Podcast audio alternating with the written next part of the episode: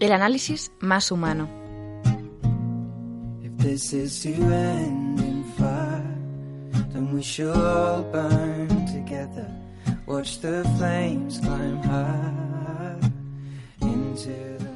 Joaquina Fernández, hoy te damos la bienvenida en la distancia. Te tenemos al teléfono. ¿Cómo estás?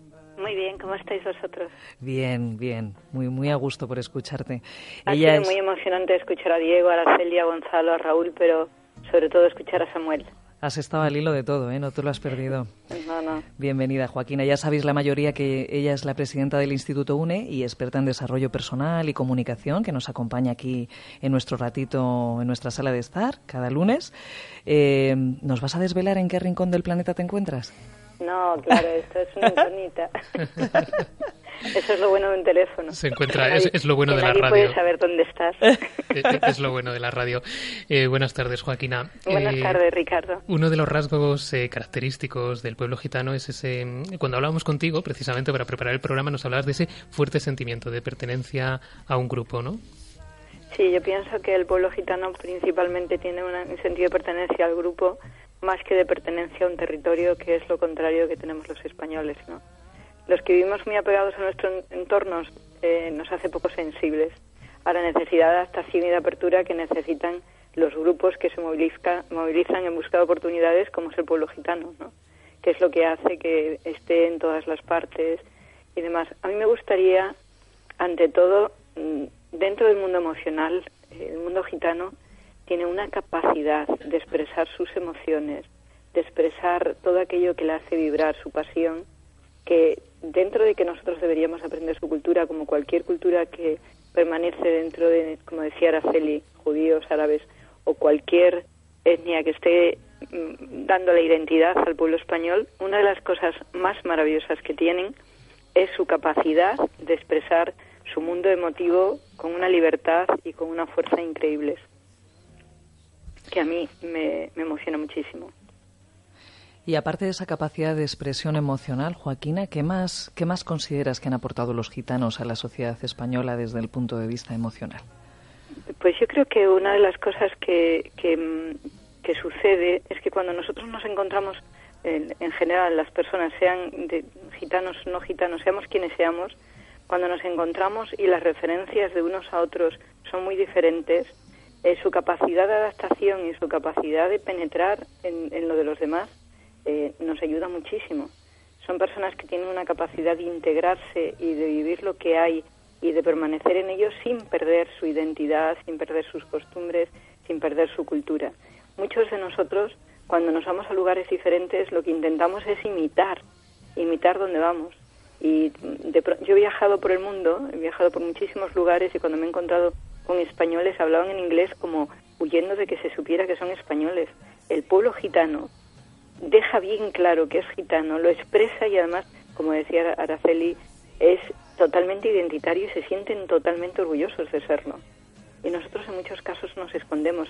Por lo tanto, lo que nos enseñan emocionalmente es a respetar la identidad, a respetar lo que somos, a no tener que escondernos detrás de trajes extraños y de ideas absolutamente arcaicas como es, eh, bueno, que nadie se entere que soy español. Porque como soy español, eh, yo creo que los españoles fuera de España tenemos muchos más complejos que tienen los gitanos dentro de, nuestro, de nuestro país, aunque nosotros seamos mucho más malévolos con ellos de lo que pueden ser otros con nosotros fuera del país. Es verdad que ellos exteriorizan su identidad sin problema, Joaquina, pero seguro que has escuchado antes a Gonzalo cuando explicaba cómo a veces los gitanos normalizan la discriminación por ser de raza gitana. Eh, yo, yo creo que todos los que estamos afectados, mujeres, personas mayores o cualquier persona que esté afectada de rechazo acaba normalizándolo y el abuso acaba convirtiéndolo en, algo normal. Por ejemplo, si nosotros nos planteamos el rechazo que se tiene al pueblo gitano, que bueno, yo creo que lo tienen algunos, ¿no? Pero el rechazo que se tiene al pueblo gitano es lo podríamos comparar con el rechazo que tienen los americanos al pueblo negro, podríamos son demasiadas las cosas en las que realmente la falta de empatía, la falta de tolerancia, la falta de caridad y la falta de comprensión se están expresando en el mundo entero. Estamos hablando del mundo gitano para poder hacer una referencia de la necesidad que tenemos de tolerancia, de respeto y de apertura porque nuestra mente está cerrada totalmente a sumergirnos en las identidades que no son como la nuestra. El pueblo, eh, todos los negros han sufrido, todos los, los indios han sufrido, todas las personas que se meten en un mundo que parecen diferentes y parecen de, y parecen como que son inferiores o que para los blancos son inferiores o para los de élite son inferiores, son maltratados de la misma manera y eso es un ejercicio de revisión de nuestra falta de tolerancia, eh, yo creo que cultural y una falta de tolerancia hacia la diversidad muy grande, ¿no? Hay una hay una obra maravillosa que es La gitanilla de Cervantes. Estupenda, eh, sí, Que cuando se enamora cuando se enamora el, el joven de, de la gitanilla, la gitanilla le dice que durante dos años tiene que convivir con su cultura, tiene que pasear con ellos y estar con ellos, porque si no, no sabrá que la quiere. Hmm. Eso me parece como, como una petición. Luego, pues Cervantes juega que la gitanilla en realidad no es gitanilla, pero, pero todo el proceso de identificación de esta persona, etcétera, eh, ¿qué pasa en esa obra? Pues que empiezan a aparecer las condiciones de resalta unas condiciones que no son propias de ser gitano o no ser gitano, son propias del ser humano. El hecho de que el pueblo gitano se junte para formar su, su, bueno, para estar juntos, como es lógico, eh, no quiere decir que después eh, tengan que hacer nada que no hiciéramos los demás. Cuando nos plantean que trapacero eh, es significativo de, de, gitano, me encantaría que nos levantáramos todos los españoles que hacemos trapacerías y que hacemos desastres para identificar trapacería con el ser humano cuando no tiene ética y moral, no tiene nada que ver con ser gitano o ser otra cosa. Joaquina, como siempre nos gusta quedarnos con esos consejos útiles eh, que sirvan a los que nos están escuchando. Ya nos has dado alguna pista de que podemos aprender de, las emociones, de la cultura gitana. Nos hablabas de expresar las emociones, por ejemplo, o también has citado eh, esa pregunta que hacía Samuel, ¿no? En la que se revelaba un poco y preguntaba dónde estaba la, cultura gitana en los libros de texto.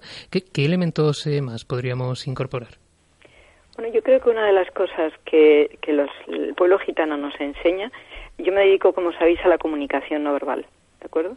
Entonces, una de las cosas que me parece muy significativa es cómo lo que ellos piensan, lo que sienten y lo que son, lo proyectan a través de sus movimientos, lo que les da una gran coherencia y una identidad muy, muy personal. Eh, además de eso, yo creo que el pueblo gitano tiene una capacidad de quererse a sí mismo y de respetarse a sí mismo que muchísimos de los que eh, no participamos de, ese pueblo, no la tenemos. Por ejemplo, cuando yo llegué a Madrid, me fui a una zona de Madrid a vivir donde había muchísimas personas de Extremadura. Y las personas de Extremadura, y me pasó también en Barcelona cuando estuve, personas de Andalucía, eh, en ese momento, gracias a Dios ha, ha, desaparecido, pero en aquel momento les daba un poco de reparo de decir que eran extremeños. En Madrid. No he encontrado, tengo amigos gitanos, no he encontrado que tengan esas dificultades en ningún caso para reconocerse gitanos o para reconocerse de cómo son. Y la autoaceptación que ellos tienen para mí me parece algo tremendamente emocionante. Compañera, nos llega tu calor en la distancia también a través de tus reflexiones y tus consejos. No sé si quieres añadir algo más, Joaquina. Pues mira, hace unos años viví una experiencia muy conmovedora en Alcalá de Henares. Yo iba en un coche detrás de, de un coche que no, y una niña iba con la cabecita fuera y de pronto los adultos se debieron de despistar y la niña se cayó y rápidamente paramos el coche y yo atendí a la niña, eh, los padres eran gitanos e inmediatamente me invitaron a su casa. Me fui con ellos y pasé una jornada muy larga donde ellos me, contaron de primera mano su vida, cómo vivían en la ciudad, sus dificultades y tenían una serie de objetos de plata de cascabeles y campanitas, etcétera, y de pronto me las ofrecieron para agradecerme cómo había atendido a la niña, la conexión que la niña y yo tuvimos en aquel momento, ¿no? Hoy todavía tengo esas campanitas y tengo esos recuerdos porque fue tan bonito cuando les dije, por favor, no, y de pronto me miró y me dijo, es que me ofendes, yo necesito agradecerte. Claro, se sentían ofendidos por no aceptarlo. Y, y sentimos, sentí el agradecimiento por ambas partes, ¿no? Entonces me gustaría que nos quitáramos la acritud, la falta de tolerancia, la falta de respeto y que fuéramos todos uno. Porque al final formamos una identidad española y los gitanos nos dan muchas cosas más allá del baile, de la risa, del canto, nos dan sobre todo un orgullo de pertenencia que todos deberíamos aprender. Que lo paséis muy bien y muchísimas gracias por este programa. Gracias, Joaquina. Gracias por, por este ratito y agradecemos también a nuestros invitados Gonzalo Montaño, de la Fundación Secretariado Gitano, y Araceli Cañadas, profesora de Historia y Cultura Gitanas en la Universidad de Alcalá de Henares, todas nuestras energías para que continuéis en vuestra lucha. Todos. Todas. Todas. Todos. Igual de extraordinarios.